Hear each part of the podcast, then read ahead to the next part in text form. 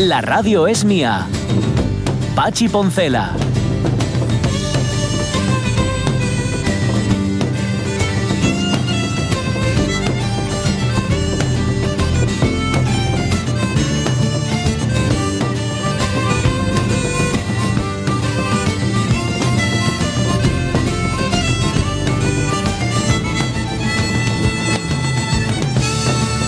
Las 11 y 7 minutos de la mañana, desengáñate, desengáñate, Omar Caunedo. La vida es eso que ocurre mientras nosotros hacemos programas de radio. Es decir, los programas de radio no son la vida en sí misma, es como la banda sonora de la vida de otras personas, ni siquiera de la nuestra de las que estamos aquí. No, no, no, porque nosotros no escuchamos la radio, nosotros nos dedicamos a hacerla. Y hombre, sí que la escuchamos, pero no tenemos, no nos pasa como a los oyentes, la escuchamos desde dentro, no desde fuera.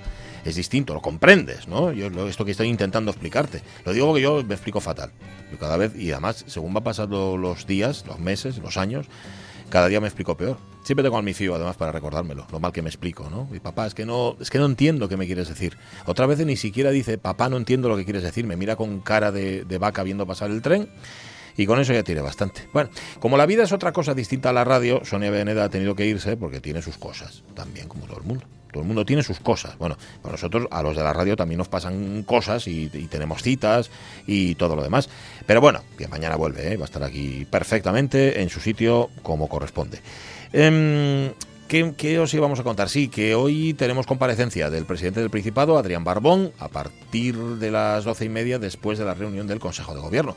Eso ya sé que es en la tercera hora de la radio mía, pero también ha hecho que cambiemos en parte eh, unos contenidos que iban justamente en esa media hora. ¿Cómo íbamos a dejar a Miguel Trevín ala, allá medias, a expensas de, de, una rueda de prensa, por mucho que sea de un presidente, y además un presidente del Principado, que esos, esos son altas instancias? Así que mm, la tercera hora notarán algún cambio, en esta segunda no demasiado. Lo único que no está Sonia y va a ser eso que a Rafa tanto le gusta decir a Rafa Testón que es solos en la madrugada esa película de Garci, pues sí, hoy estamos Caunedo y Servidor solos en la madrugada. Y como además hemos cerrado las ventanas del estudio, porque amenazaban con entrar rayos, claro, es que al no tirar cohetes y al no sonar campanes, la tormenta va a seguir aquí. Y eso que a las 12 son a las 12 a las 11 sonaron, ¿eh? Los campanes de ahí de la caja ahorros, pero nada. Seguimos llamándolo la caja de ahorros, madre del alma. Bueno, a lo que vamos, que en esta segunda hora de la radio mía vamos a hacer cestos. Ya sabéis que quien hace un cesto hace un ciento. Bueno, tampoco es tan sencillo. No penséis, ¿eh? Ah, he hecho uno, hechos todos. Pero vamos a ver cuántos cestos se pueden hacer. Hay 95, en este caso, 95 expuestos en el Museo del Pueblo de Asturias. La cestería en Asturias es una industria ecológica 100% milenaria aunque parece ser que siempre se hicieron igual. Pues ya sabéis por dónde se empieza a hacer un cesto. Un cesto empieza a hacerse siempre por el culo, porque si no, no funciona. Bueno, pues la exposición lleva abierta desde el pasado día 19 y va a estar hasta el próximo 7 de marzo. Y vamos a hablar con Sueco López, con el director del Museo del Pueblo de Asturias, para que nos cuente qué es lo que se puede ver, qué cestas, quién las ha hecho, si había empresas que se dedicaran a esto, sí que había empresas cesteras. Mm, bueno, lo vamos a contar aquí en la radio mía. Ah, que nos hable también sobre qué se puede ver y cómo. ¿eh? Mm, digo por lo de la crisis del coronavirus, si hay restricciones para entrar en el Museo del Pueblo de Asturias y demás. Hoy 25 de julio comenzaba además la batalla del Ebro. La batalla del Ebro, como se suele decir en estos casos, fue un antes y un después en la historia de la guerra civil. ¿Por qué? ¿Por qué? Porque de haber mm, triunfado el bando republicano, hombre, no podemos decir, no podemos augurar un triunfo para, para los legales, ¿eh? para, para, el gobierno establecido, pero sí que la guerra hubiera durado más, eso seguramente sí. Tal día como hoy se iniciaba la ofensiva, año 1938, una ofensiva furiosa contra las tropas franquistas. Fue la batalla más sangrienta de la guerra civil española, con miles y miles de muertos, aunque ya sabéis que en el caso de los muertos en una guerra no acaban de ponerse de acuerdo. Hay quien dice 20.000 muertos, aproximadamente 20.000 muertos, ¿eh? en la batalla del Ebro, aproximadamente unos 70.000 heridos. Empezaba hoy, serían 114 días de enfrentamientos. Hoy vamos a dar algunas claves sobre esa batalla del Ebro. Hombre, nos falta Jorge Alonso, que esto no solamente lo hubiera contado, sino que lo hubiera disfrutado contándolo. Pero bueno, haremos lo que podamos. Em, ¿Qué más? Las cestas, la guerra, la música. La música que hoy tiene especial significado. No celebramos en su momento el Día Europeo de la Música, pero lo vamos a celebrar hoy. Día Europeo de la Música que mm, no, no sé muy bien cómo se celebran ni qué hacen, porque conciertos no se pueden hacer. Discos ya no compra nadie. Lo único, como no observes esto en tu casa, eh, hoy os hemos preguntado en el Facebook por esas otras músicas que, que no están todos los días en la radio. Bueno, eso que llamamos música clásica. ¿Qué os gusta de la música clásica? Autores, melodías, obras, no sé, periodos, puede ser también de la historia. Bueno, lo ponéis en Facebook, que ya lo habéis estado poniendo, y luego lo contamos. Digo luego porque nos han quedado algunas efemérides de estas de la historia. De hecho, nos cayó un rayo encima hablando de la reina Isabel II, y lo dejamos ahí como, como a medias. Bueno, tal día como hoy, en el año 3, nacía en Motari, en la India, Eric Arthur Blair, más conocido como George Orwell, escritor y periodista británico. Un tipo ahí, inquietantemente lúcido. ¿Cómo va el comité de neolengua? Trabajando horas extras. El mayor tiempo se va en los adjetivos. El mayor problema es adecuar el lenguaje al progreso científico. Sí. Es muy hermosa la destrucción de las palabras. Tú no has visto la décima edición del diccionario, Smith. Tiene este grosor. La undécima va a tener este. Sí, la revolución se habrá completado cuando el idioma sea perfecto. El secreto es pasar de la traducción a la idea, a la respuesta automática. No hace falta la autodisciplina. Lenguaje que proceda de aquí, no de aquí. Disculpad que me entrometa, pero lo que estás diciendo es que habremos borrado todo vestigio del costeinismo cuando el lenguaje haya sido depurado. No puedo estar más de acuerdo contigo, hermano. Desde luego. Todo esto, mm, eh, todo esto que se imaginó Orwell tiene tanto de realidad que asusta. Esto de la neolengua. Porque ya sabéis que cada gobierno que entra o cada régimen que se establece instaura también una lengua, una lengua que nosotros copiamos y la asumimos como si fuera la real. Pues fíjate ahora, en el tiempo en el que estamos, hablando de nueva normalidad, cuando empezamos a, llamar a las personas con las que vivimos y a las que queremos convivientes, cosas de este tipo, ¿no? Palabras que se nos quedan. Y luego también, durante toda esta crisis, que todavía no ha pasado, pero bueno, sobre todo en los momentos más duros, todo ese lenguaje bélico y hablar del personal sanitario como si fueran héroes y todo lo demás. Sí, sí, lo de la neolengua no es un invento de Orwell, que nacía tal día como hoy en el año 1900. Y en el 28 nacía en Bruselas Pierre Culifort. Pierre Culifort mm, era más conocido como Pello, historietista belga, el padre de los pitufos, el mejor de los pitufos era Gargamel, ¿sí?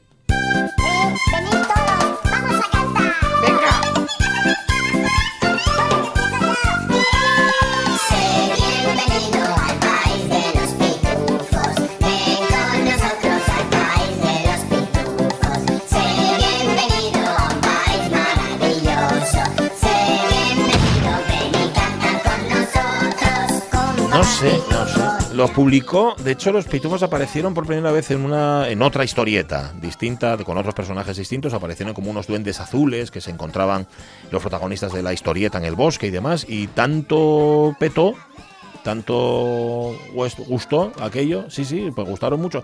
A mí nunca me hicieron gracia los pitufos, yo lo siento mucho, me gustaba mucho el dibujo, eso sí, el dibujo de Payo me parecía precioso. Por eso digo que el que más me gustaba era Gargamel y su gato, Azrael, que traía a los pitufos a raya. Luego ya encima empezaron a complicarlo todo con... A ti tampoco, ¿eh, ¿no? Empezaron a liarse ya, todavía, y, y un poco turbio papá pitufo, ¿eh? Un poco turbio, sí. Es...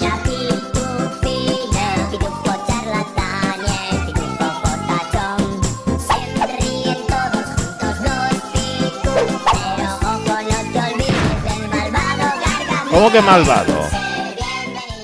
¿Cómo que malvado? Por Dios. Santo era Gargamelo que tenía que aguantar. Pello nacía tal día como hoy en el año 1928. En el año 67 actuaban por última vez en televisión unos rapazos de Liverpool conocidos como los Beatles. Grabaron en la tele este melocotonazo.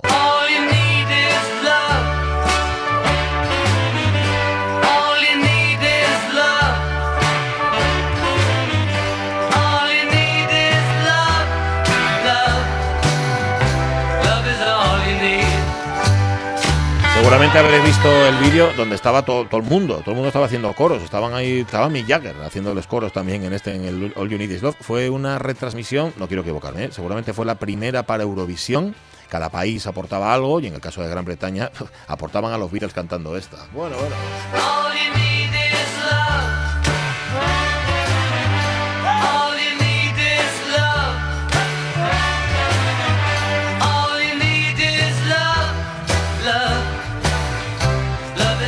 Ahí metieron a toda una orquesta, a toda la banda, a todos ahí haciendo los coros y además es que era en directo. Cuando, mira, para que te consueles, Caunedo, cuando iban a emitir se le fue la señal. A unos nada, creo que faltaba como un minuto o un minuto y medio, una cosa así, de repente, ¡pum! Eso pasa siempre. ¿Por qué? Pues no sé, pasa siempre. Le pasaba a la BBC y le pasaba a los Beatles. Así que bueno, si les pasa a ellos también nos puede pasar a nosotros. Y la última de todas, mm, en el año 83, atención, ¿eh? 1983, en España se deroga el uso del garrote vil, instrumento de tortura proveniente de la Inquisición católica utilizado frecuentemente como forma para ejecutar presos. Sí, oísteis bien, en 1983. Me lo han hecho preparar todo. Calma, calma. Oye, debes de estar tranquilo. Te lo he dicho 20 veces llegará el indulto. No, no, no, que no llega, ya, lo he preguntado. Que no importa, que se hace siempre. Pero, ah, ah. no olvides apretar la palomilla de la derecha, porque si no los hierros resbalarán en el palo. La palomilla, pero ¿qué me importa a mí la palomilla? Tú espera, si no tienes coraje, dices que dimites. Deje entrar a mi suegro. Este es el verdadero verdugo. El reglamento es el reglamento. Pero no importa. Te lo he dicho. Hay que esperar el último momento. Déjelo entrar. Oiga, señor tengan un poco de paciencia con él. Es la primera vez. Ah, y que no olvide lo de la palomilla. Importante eso. Gracias. Sí, señor, porque si no aprieta la palomilla de la derecha, se van los hierros abajo. Recomendamos otra vez ese documental espléndido de Basilio Martín Patino y escalofriante de Queridísimos Verdugos. Una cosa. Uy, uy.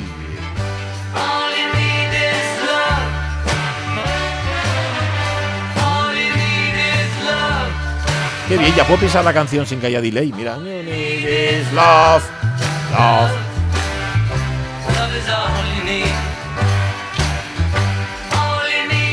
Bueno, dice aquí Rodríguez Rego que, claro, es que Rodríguez Rego me pone comentarios a toro pasado y entonces yo no sé por, muchas veces por qué es el comentario que me ha puesto. Es decir, qué fue lo que solté en antena para que él me haga el comentario. Se eliminaron las horas extras, es el teletrabajo. Sí, el teletrabajo puede tener esa consecuencia.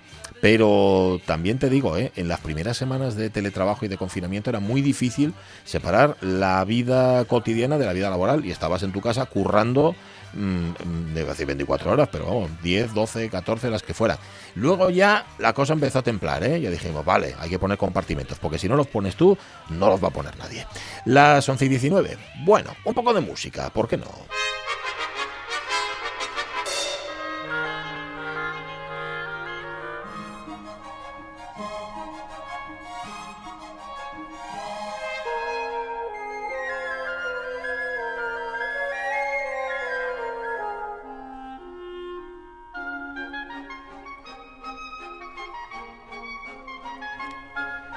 Esto que estáis escuchando es una. A ver, es de Sostakovich, pero no es de Sostakovich. Esta melodía se llama eh, Taiti Trot. Taiti Trot. Taiti, Trot, aunque en origen esté para dos. La melodía es de Vincent Yaumans y se, cuenta que estando Sostakovich una vez en su casa con un director de orquesta, creo que era Alexander Gauck, bueno, no sé, con, un, con uno. Em, la escuchó en la radio, era la primera que la escuchaba. Y dijo, oh, qué melodía, qué melodía tan bonita y tal. Y entonces el director de orquesta le dijo, a que, lo que pasa que, en efecto, dice, está, lo que no me gusta es la orquestación, no me gusta cómo está instrumentada. Y le dijo el director de orquesta, a ver si eres capaz de hacerme una instrumentación tú distinta en una hora. Se metió en un cuarto aparte, Sostakovich, que no tenía la partitura, la había escuchado solamente una vez y confeccionó esta orquestación. Creo que tardó 45 minutos, no llegó a la hora. Así era Sostakovich. Bueno, mm, Día Europeo de la Música. No lo celebramos antes, pero lo celebramos ahora. Músicas, estilos, compositores clásicos que os gusten especialmente. A ver, me gustan muchas piezas clásicas, dice Lidia Campa Monteserín. Soy muy mala para recordar el nombre que les ponen. Vivaldi, Bach, Borsak, Mozart, pero si me tengo que quedar con un compositor, Tchaikovsky. Hugo Almaviva. Bueno, Hugo Almaviva, a ver, eh, es un experto en ópera. Bueno, ya se lo sabe todo de ópera, lo que aquí no. Y aparte, sé, me consta que su compositor favorito es Rossini. Dice: Sinfonías, óperas de cámara. Bueno, ¿y qué decir de la zarzuela? Sobremanera la de mariscos. ¿eh?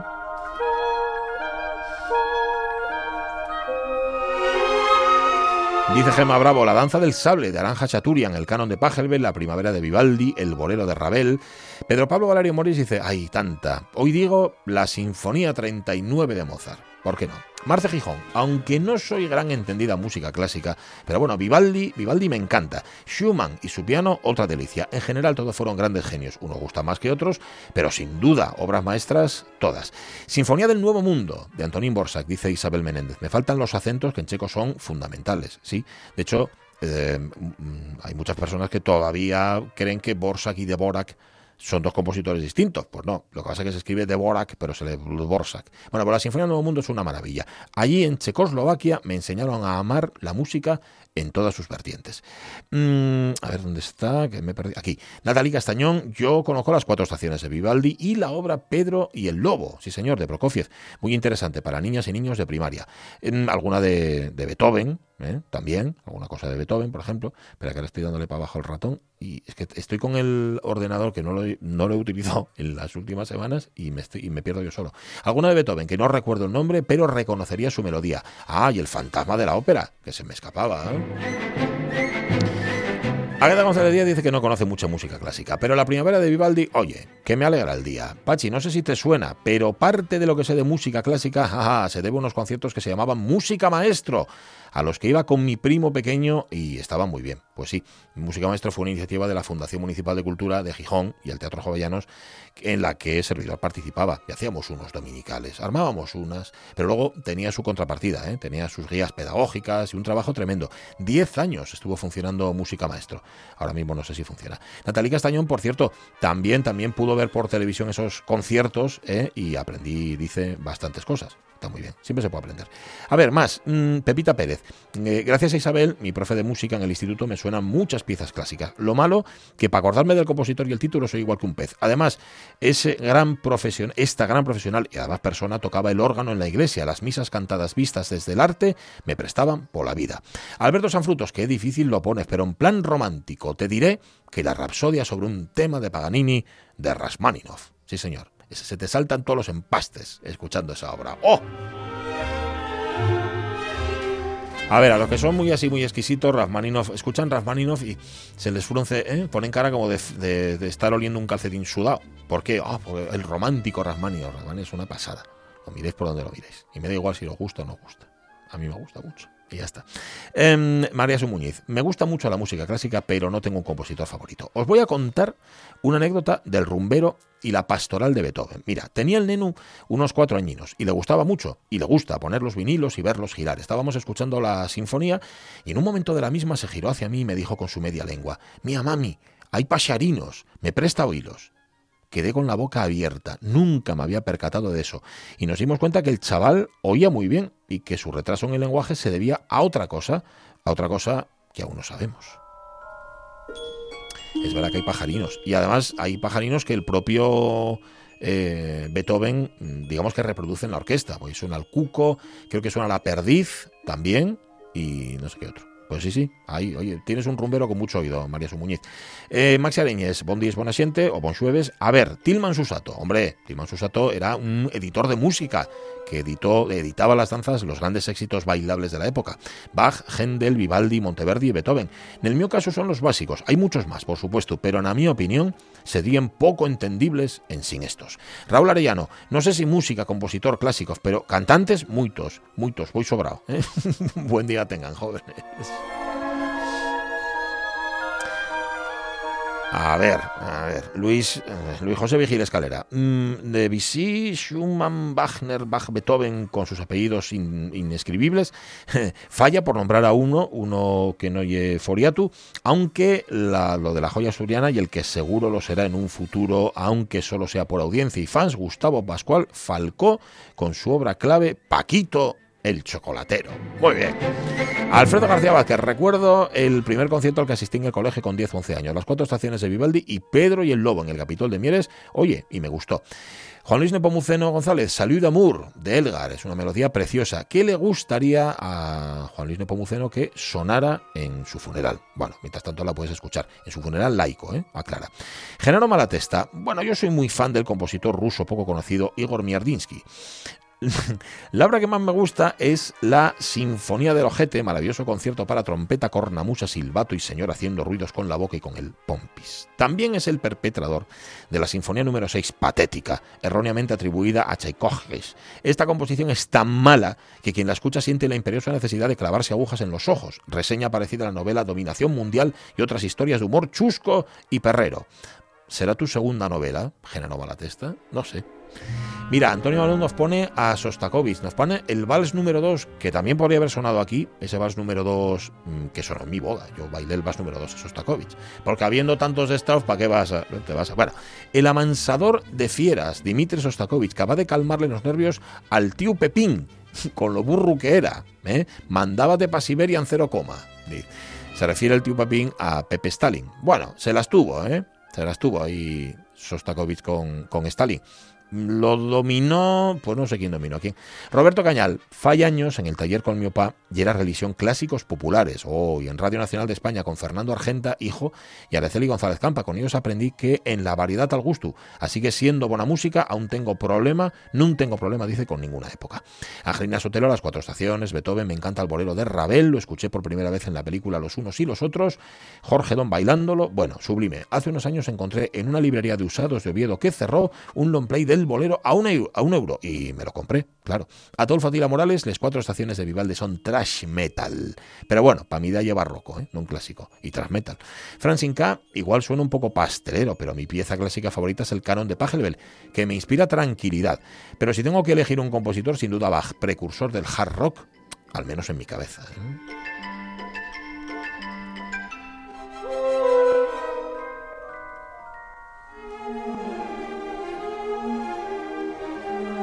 Tengo en algún sitio la respuesta del Lojar. Súbeme la música y la voy a encontrar.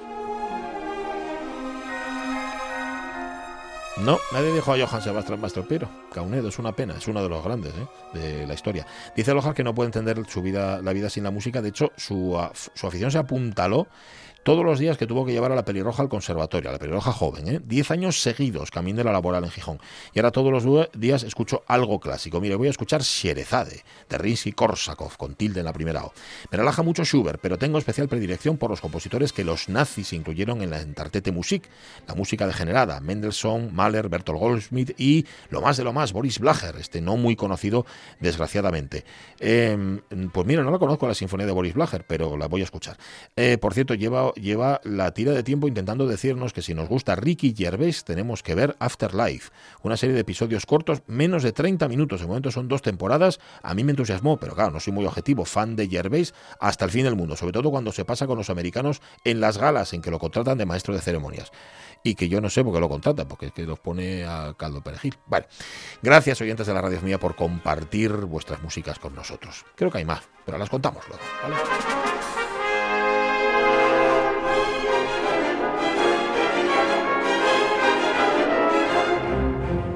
Porque ahora lo que queremos contar son noticias.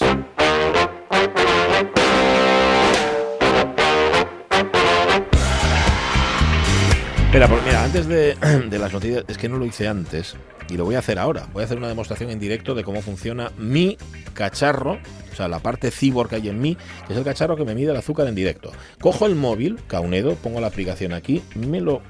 A ver, espérate. Aquí está. Vale, lo he puesto mal y entonces resulta que no lo pone la primera. Es que es muy... A ver, los, los sensores estos son muy sensibles. Y si, no, y si no aciertas a la primera, si no lo pones bien a la primera, tarda un poco. A ver. Ahora sí. Ah, pues estoy en 157 de azúcar.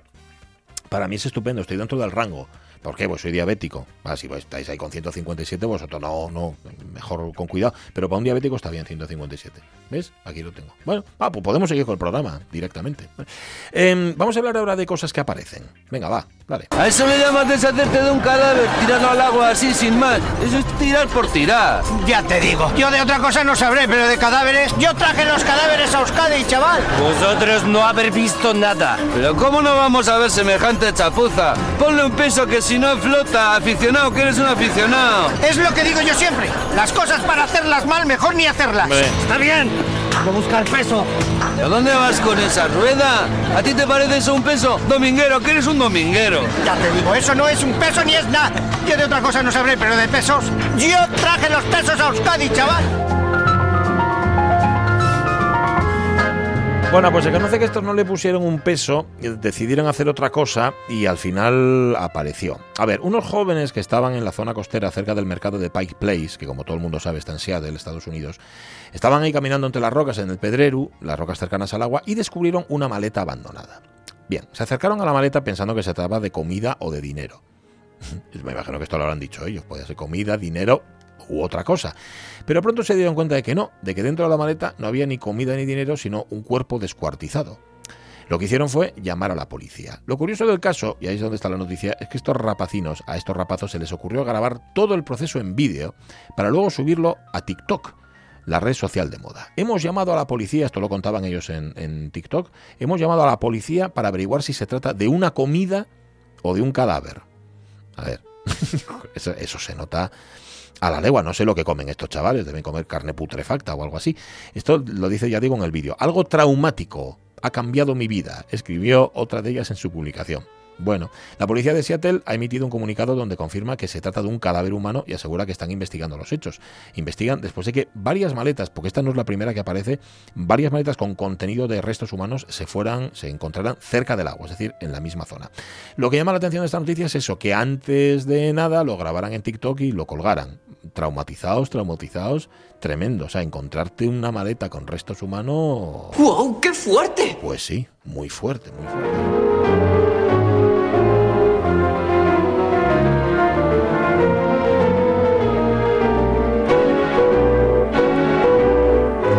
¿Qué es lo primero que haces? Llamar a la policía, ¿no? Si te encuentras algo así. Pues claro, si estos chavales dudan, dudan si es comida o es un cadáver, pues ya cualquier reacción es posible, ¿no? ¿Qué que hubiera hecho Lucía López Santos? Seguramente grabarlo también y colgarlo en TikTok. Bien, hablemos ahora del asunto este delicado de la propiedad intelectual. Venga. ¿Por qué quiere tanto dinero? Para un invento importante. ¿Y usted? Por una señorita. ¿Está enferma? ¿Qué va? Está imponente. Comprenda que lo mío es más importante. Es que usted no conoce a esta señorita. Aunque sea una Venus, un invento es siempre algo de interés nacional. Mi nación soy yo. Y mi interés está en esta señorita. ¿Lo suyo qué es? ¿Otra bomba? Un pistón a doble deflector. Bah, sin pistones podemos vivir todo. Pero sin señorita. Yo vivo sin señorita. Claro. Por esto invento usted pistones.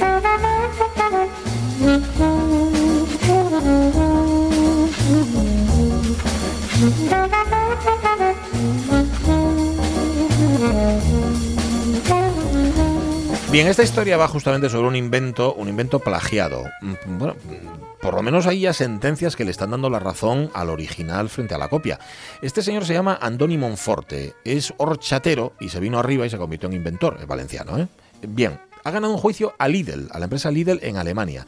Bueno, en Lidl en Alemania, el juicio fue en Alemania, va contra Lidl que tiene su sede allí en Alemania. ¿Por qué? Por comercializar un utensilio para hacer bebidas vege- vegetales que es una copia, tal cual, de su Vegan Milker, fabricada por Chufamix SL. Chufamix es la matriz, digamos, y el aparato se llama Vegan Milker. El Vegan Milker es una máquina que está patentada. La historia es la de un pez pequeño que se defiende del grande. La Vegan Milker es un aparato que sirve para hacer horchata, sirve para hacer otras bebidas vegetales y que ha calado además en el, en el mundo vegetariano. Según datos de la empresa, se han vendido más de 60.000 Vegan Milker desde que lo inventó, desde que se lanzó en el año 2013. Es una, máquina que está presente en más de 40 países.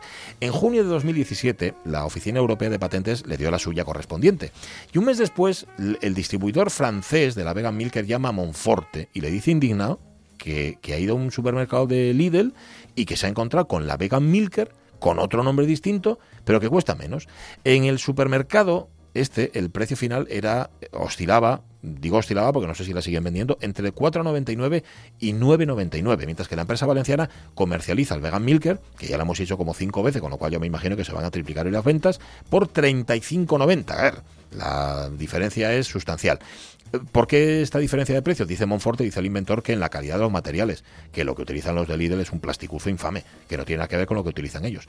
Bueno, llega hasta tal punto la indignación de Monforte y sobre todo la jeta de los otros que nos fotocopiaron hasta los dibujos del manual de instrucciones. así, por la cara. Lo más sorprendente, dice Monforte, es que Lidl sigue negando que se trata de un plagio. La sentencia de un juzgado alemán declara ahora que Lidl tiene que restituir a Chufamix SL los daños y perjuicios que le han sido ocasionados desde el 28 de julio del año 2017. Que no sé lo que será, pero lo que sea, bienvenido. Ojo, ¿eh? Este es uno de los juicios. Se ha ganado en Alemania. Tiene otros juicios aquí también en España. Están pendientes de sentencia y no sabemos cómo acabará. Pero también te digo una cosa. Nosotros nos ponemos del lado del pez pequeño. Así que, señores plagiadores... ¡A mamarla! ¡A mamarla!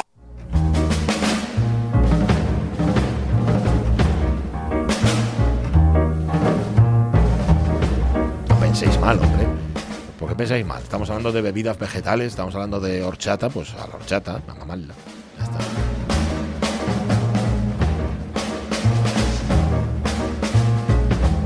Ay, Vegan Milker. Sexta vez que lo decimos. Vamos a empezar a cobrar nosotros también derechos de reproducción.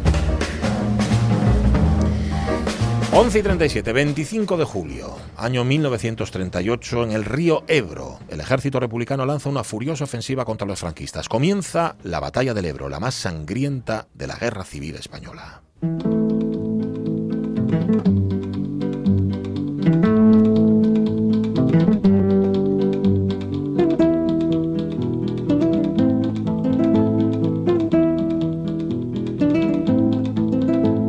Viva la quinta brigada, rumba la rumba la rumba la, viva la quinta brigada, rumba la rumba la rumba la, que nos cubrirá de glorias, ay Carmela, ay Carmela, que nos cubrirá de glorias, ay Carmela, ay Carmela. Luchamos contra los moros, rumba la rumba la rumba la, luchamos contra los moros, rumba la rumba la rumba la, mercenarios y fascistas, ay Carmela, ay Carmela. Mercenarios y fascistas, ay Carmela, ay Carmela. En el verano del 38, en plena guerra civil, la situación del ejército de la Segunda República era muy comprometida. Mm, Había encadenado una serie de derrotas que habían ido cercándoles en un territorio cada vez más escaso, mientras que las tropas franquistas, mejor armadas y además con una férrea disciplina militar, avanzaban imparables. Lo tenía todo en contra el ejército republicano. Fue entonces cuando al presidente, a Juan Negrín, y al jefe de su Estado Mayor, al general Vicente Rojo, se les ocurrió lanzar un órdago. Y un órdago además que, como decíamos antes, podría haber cambiado el curso de la guerra. No sabemos si para alargarla o, no sé, tal vez para confirmar una victoria republicana. Pero lo cierto es que sirvió para desencadenar su final. La República se disponía a atacar con todo en la batalla del Ebro. El norte estaba ya tomado, como sabemos, las tropas franquistas se preparaban para una nueva ofensiva para Madrid, esto lo habían pensado ya a finales del 37, pero la toma de Teruel el 7 de enero les sorprendió. Franco tuvo que ordenar allí una contraofensiva y recuperó finalmente la ciudad. Se disponía entonces a seguir avanzando hasta salir al Mediterráneo para dividir el terreno, el territorio republicano y para aislar a Cataluña. Los republicanos eh, quedaron muy, muy desgastados en esta batalla de Teruel. Las tropas de Franco, en cambio, solo necesitaron un par de semanas para descansar y ponerse de nuevo al tajo. El 7 de marzo se lanzó la ofensiva contra Aragón. Los franquistas estaban a menos de 100 kilómetros del Mediterráneo, que no es nada. Y al llegar significaba abrir una nueva línea de suministros desde el exterior, suministros evidentemente para el ejército franquista. Fue la primera vez que por ambos bandos, esto lo dice Stanley Payne, se utilizaron gran número de carros de combate. Los nacionales poseían ahora cerca de 200 carros de combate, en gran parte pequeños carros alemanes e italianos y carros de mayor tamaño soviéticos capturados al enemigo. La ofensiva nacional a partir de ese momento fue imparable. En los primeros días las líneas del gobierno se hundieron sin que nada se pudiera hacer. Las divisiones franquistas entraron en Aragón, en las antiguas zonas donde había habido colectivizaciones anarquistas. Ahí fue donde, donde se ensañaron. Asimismo, algunas unidades se adentraron por la Cataluña noroccidental y también lentamente por el Pirineo. El general Yagüe, que quería sobremanera entrar en Cataluña, recibió la orden de parar sí, de parar completamente durante la segunda, la segunda semana del mes de abril. El ejército de la República parecía completamente hundido finalmente porque la resistencia ofrecida durante la ofensiva enemiga había sido poca o había sido nula. Pero hete aquí que Franco toma una de esas decisiones discutibles, tomó en este caso la determinación de no continuar hasta Cataluña, que era lo que Yagüe quería. Dice, no, no vamos a ir a Cataluña, vamos a centrarnos en Valencia. Hay que recordar que era en Valencia a donde se había trasladado el gobierno legítimo, es decir, el gobierno republicano. Ahí estaban bien parapetados, ¿eh? tenían unas buenas líneas defensivas y allí fue justamente, y por eso es discutible y afortunada, vamos a decir, la decisión de Franco, ahí fue donde se estrelló la, la, ofensiva sublevada. Esto ayudó a dar un respiro, ¿verdad?, al ejército de la República para reorganizarse y continuar la lucha. Negrín tenía, el presidente tenía una frase que era resistir es vencer. Y se había dado cuenta, junto con Rojo, de que si no querían perder la guerra, tenían que plantar cara. El presidente de la República Francesa, León Blum, que simpatizaba con la Segunda República, reabrió las fronteras para que entrara material de guerra en Cataluña. Había un pensamiento en el gobierno claro de que la situación internacional estaba cambiando, que la paz existente se iba a resquebrajar, que iba a haber un conflicto mundial que iba a comenzar enseguida y por eso el gobierno republicano tenía que tomar decisiones cuanto antes. Sería el aliado, se suponía, de las potencias occidentales. Para esto tenían que demostrar fortaleza frente a los enemigos, es decir, para que las potencias occidentales les vieran como un posible aliado.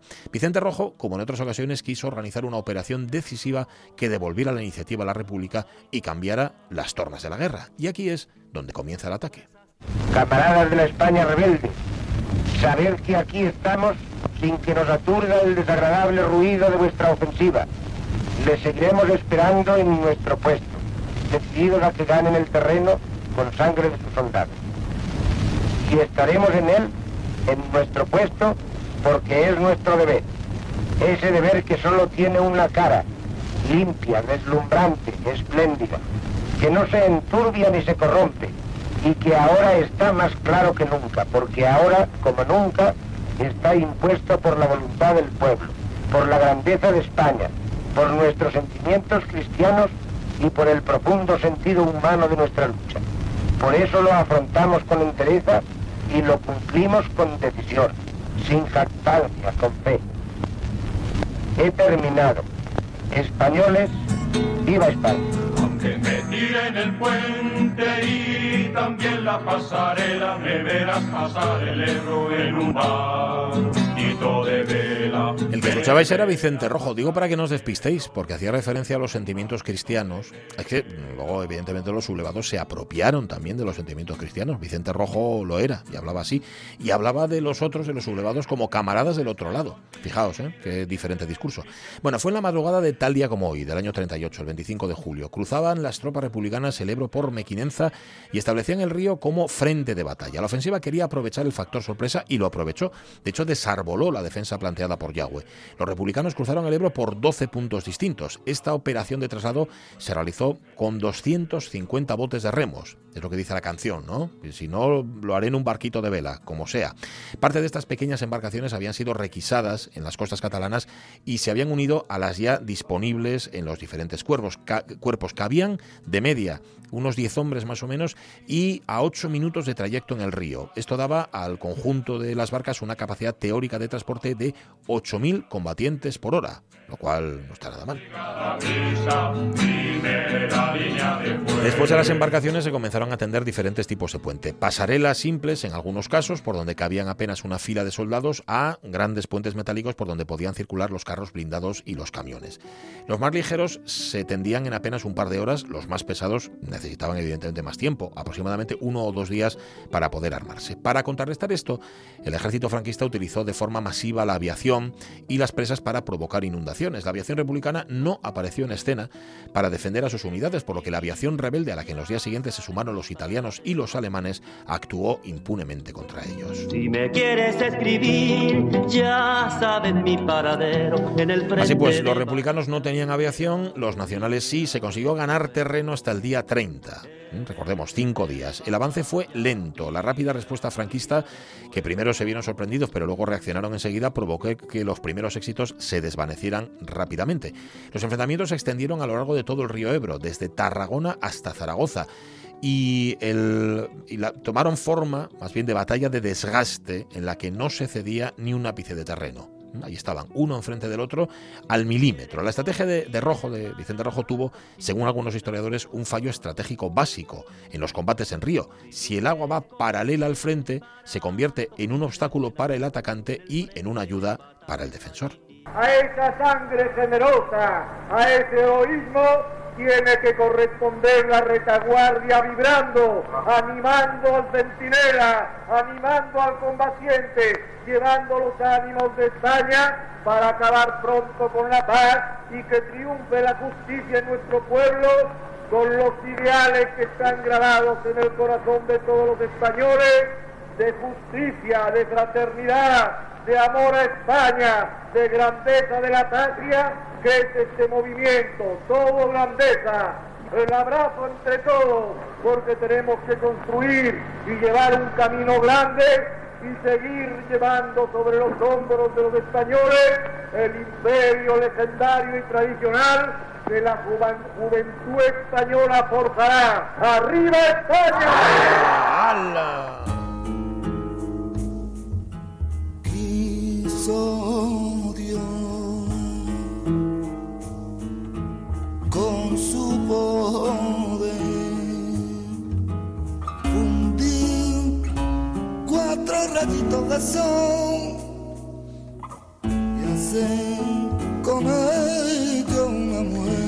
El que hablaba antes del Cigala, son fácilmente identificables uno y otro, era Francisco Franco. Hablando de sangre, sí señor, la batalla más sangrienta de toda la guerra civil fue justamente la batalla del Ebro. Decíamos antes 20.000 muertos, dicen algunos autores, más de 70.000 heridos entre ambos bandos y también fue una de las más largas, lo que comenzaba tal día como hoy duró 114 días. Eh, proporcionalmente, las bajas fueron equiparables a las experimentadas en el frente occidental durante la Primera Guerra Mundial impresionante. Los choques más brutales entre ambos ejércitos se produjeron en septiembre y en octubre ya se comenzó a perder el terreno que había ganado el ejército republicano durante los meses de verano. El 28 de octubre, el mismo día en que las brigadas internacionales abandonaban España, comenzaba la contraofensiva franquista que llevaría a que los republicanos volvieran a cruzar el río en noviembre. Entre el 30 de octubre y el 14 de noviembre, todas las posiciones republicanas comenzaron a caer una tras otra. Pandols, Pinel y Mirabet cayeron en los primeros días de noviembre. El 14 y el 15, los nacionales avanzaron en dirección en dirección a Ribarroja, Flis, Ascó y Mora de lugares por donde el ejército rojo del Ebro, perdón, por donde el ejército el ejército rojo, bueno, no sé por qué le llamamos rojo, el ejército republicano, había cruzado el día 25 de julio. Tagüeña y Modesto ordenaron el repliegue de las unidades, el repliegue de las unidades que quedaban en la otra orilla para evitar bajas mayores. La batalla del Ebro concluyó el día 16 de noviembre tras casi cuatro meses de intensos combates. Era la última esperanza de la República, fue la última gran ofensiva llevada a cabo por el ejército legal. Bien es cierto que Vicente Rojo puso todo su empeño en la operación, pero algunos detalles no estuvieron del todo pulidos. Digamos que hubo cierta improvisación. De ahí que el cruce del Ebro, aunque fue un éxito, tuvo sus problemas como la ausencia de la aviación que antes destacábamos. También habría que añadir la falta de transportes que había en las agrupaciones.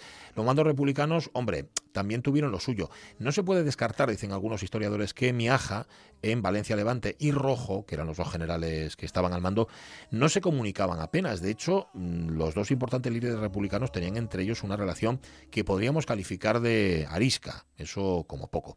¿Qué pasó tras la derrota? Pues hombre, que bajó la moral, evidentemente, que se perdieron recursos, se perdieron hombres, el avance franquista ya parecía imparable. Para febrero del 39, después de haberse pasado por Valencia, Franco había tomado Cataluña, el gobierno republicano se descomponía cada día, Negrín y los comunistas pretendían continuar con la guerra lo máximo posible esperando un conflicto mundial que les diese apoyo. Pero evidentemente la población estaba cansada y algunos intentaron llegar a una paz acordada con Franco. El por entonces ya generalísimo, así se hacía llamar, sabiéndose vencedor, promulgó la Ley de Responsabilidades Políticas en febrero del 39 y confirmó que el único escenario que se planteaba era la rendición total. Las tropas franquistas entraban en Madrid el 28 de marzo del 39 y Franco anunciaba el fin de la guerra el 1 de abril.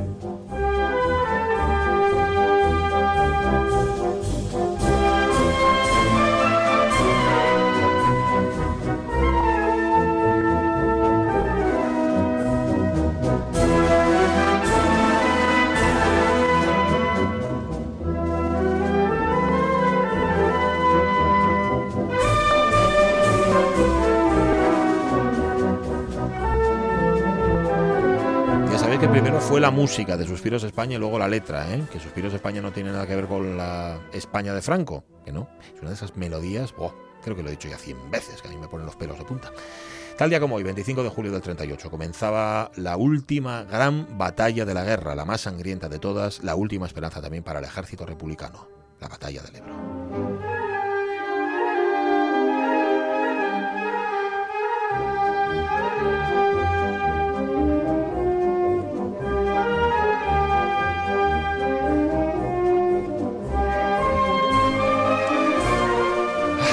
Las 12 menos 10 de la mañana. Venga, vamos a hacer un cesto.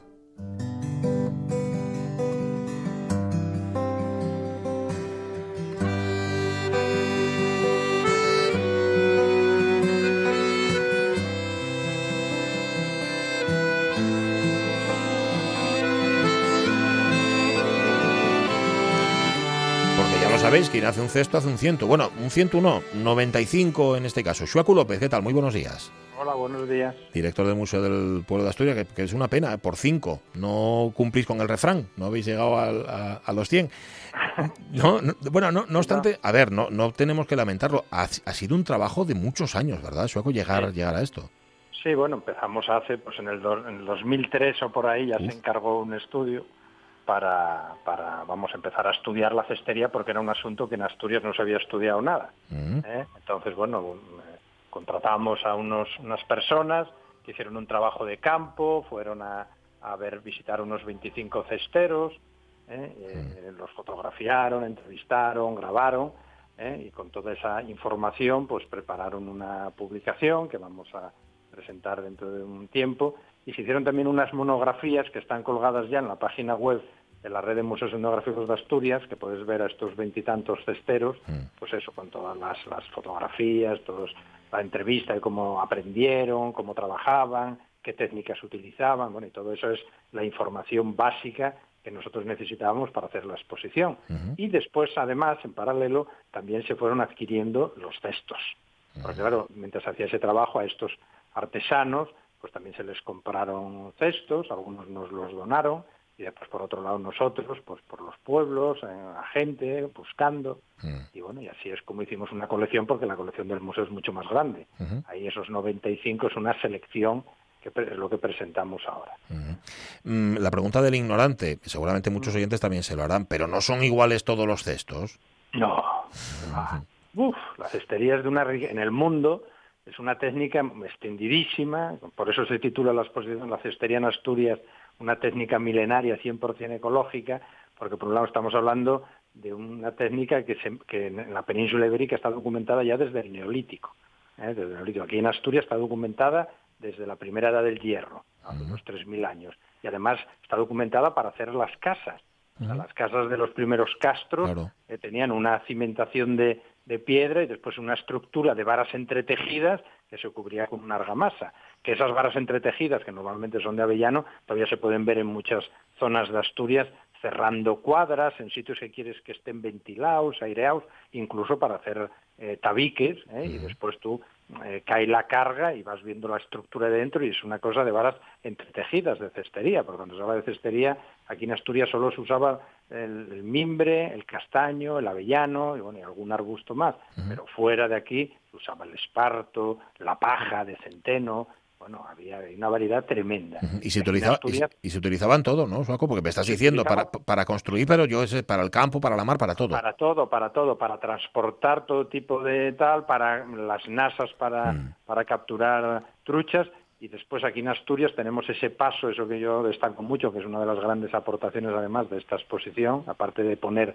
orden un poco en todo esto de la cestería ¿eh? y mostrar esa variedad, también es la aparición en los años 50 del siglo XX de artesanías forcinas, que era un, un gocheiro, o sea, un cestero, ¿eh? que- hijo y nieto de cesteros de los que hacían la cestería esta de banielles o blingas o de, o de madera, madera abierta que llaman, de tiras, que son siempre de avellano o castaño, y este hombre dio el paso a hacer una industria en la que llegaron a trabajar unos 80 cesteros y en total unas 100 personas que hacían todo tipo de cosas que te pueden pasar por la cabeza, hecho con cestería, de ya digo, de varas de, de varas de tiras de castaño. Hacían camas, hacían taburetes, hacían paragüeros, revisteros, eh, sillas, eh, mesas, lámparas, fruteros, costureros, bueno, todo lo que te puedes imaginar, o sea, el catálogo es inmenso. Entonces, es un ejemplo maravilloso de cómo la artesanía, ¿entiendes? Cualquier actividad de estas artesanas utilizando un material como es la madera, como es la fibra vegetal, de una versatilidad tremenda que se adapta a cualquier circunstancia, barata, fácil de hacer, casi no requiere herramientas. Hay un tipo de cestería que no requiere nada más que una navaja. Nada, tú tienes las varas, te pones a tejer y haces un cesto, a llevar las manzanas, las patatas, recoger nueces, avellanas, meter la ropa sucia o en la mina para, para llevar carbón. Bueno, ahora mismo acabo de ver aquí en el museo, están segando, hay una ¿eh? hay una máquina, una segadora y el señor lleva delante puesta una cesta de, de, varas, vamos, de varas no, de, las de tiras de avellano, o sea, se sigue usando muchísimo la cestería. Y eso que en el caso de artesanías forcinas en el 95 dejó de funcionar y ahora mismo artesanos, artesanos, ¿cuántos quedan en Asturias? No, pocos. Así profesionales que estén dados de alta debe haber muy pocos, hay uno en grado y hay pocos. Pues si hay gente mayor que todavía, yo el otro día estuve, que fui a buscar una vamos, en, Rellanos, ahí en el concejo de, Tineo, al lado de Navelgas, mm. y este señor ya mayor, ya hace cestas, que vende, y además me, gustó mucho la visita porque es eso de la versatilidad. Había formas allí raras, yo le preguntaba, ¿pero y esto? Y él me decía, no, esto es para la cesta, esto es para la ropa planchada, esto para la ropa sucia. Había incluso unos que hizo, porque se los encargó un, un cura, un párroco de allí de Tineo, para cepillo, para pedir en la iglesia, la, lo, vamos, para pedir dinero en la iglesia. Entonces eh, se había adaptado, bueno, pues un más pequeño, más tal. Hombre, la cestería cuando lo vas conociendo es una cosa, la verdad, fantástica. Y como ves, de un palo, esta cestería de abrir, o de unas ramas, se puede hacer un cesto en muy poco tiempo. En muy poco tiempo. Y había cesteros profesionales, después había muchos campesinos que hacían cestos para sus casas, y después los había los profesionales, que eran los que hacían esta, los de bañelles, los de madera abierta, estos que siempre es castaño y, avellano, y estos, aparte de que había pueblos enteros en Asturias especializados en esta actividad, también iban, bueno, vendían en las ferias, en los mercados, e incluso iban por las casas ¿eh? ofreciendo sus servicios, y a lo mejor tenías a un cestero allí un par de días arreglando los cestos y haciendo algunos que necesitabas o lo que fuera.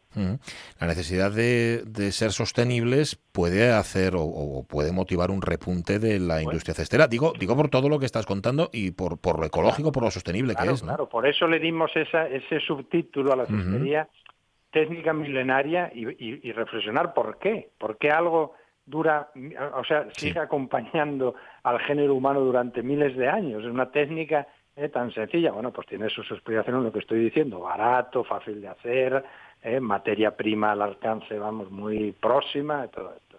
Y después, que hoy tiene esos valores que tanto estimamos, de ser totalmente sostenible, ayuda a limpiar el monte, materiales biodegradables 100%, ecológicos, no ensucia su producción.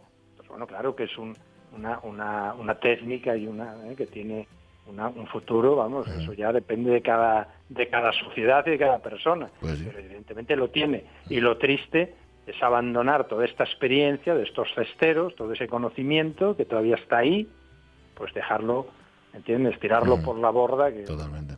dije hace un rato, es una de las características también de, no sé si de la condición humana o por lo menos de los asturianos. Pues Tirar todos esos conocimientos técnicos por la borda. Una exposición, por lo tanto, para conocernos un poquitín mejor y, tal vez también para recuperarnos. La cestería en Asturias va a estar hasta el próximo 7 de marzo, pero no os despistéis, porque esto es lo de siempre, tal, que como hasta tanto tiempo, luego al final no quedáis sin verla. Una técnica milenaria, recordemos, 100% ecológica. Gracias, Chueco López. Un abrazo muy fuerte. Muy bien. Gracias a vosotros. Hasta luego, hasta luego. Casi 20 años, ¿eh? Han estado preparando esta exposición, que además va a llevar también una publicación y se puede ver trabajar también a los cesteros, ¿o no? Es apasionante en el Museo del Pueblo de Asturias, recordemos, ya desde el 19 de julio, perdón, 19 de junio, que ya está, ¿eh? Ya está funcionando y hasta el próximo 7 de marzo. Uy, que son las 12 y llegan las noticias. Volvemos después, sí, ya veréis, en la tercera hora de la radio es mía.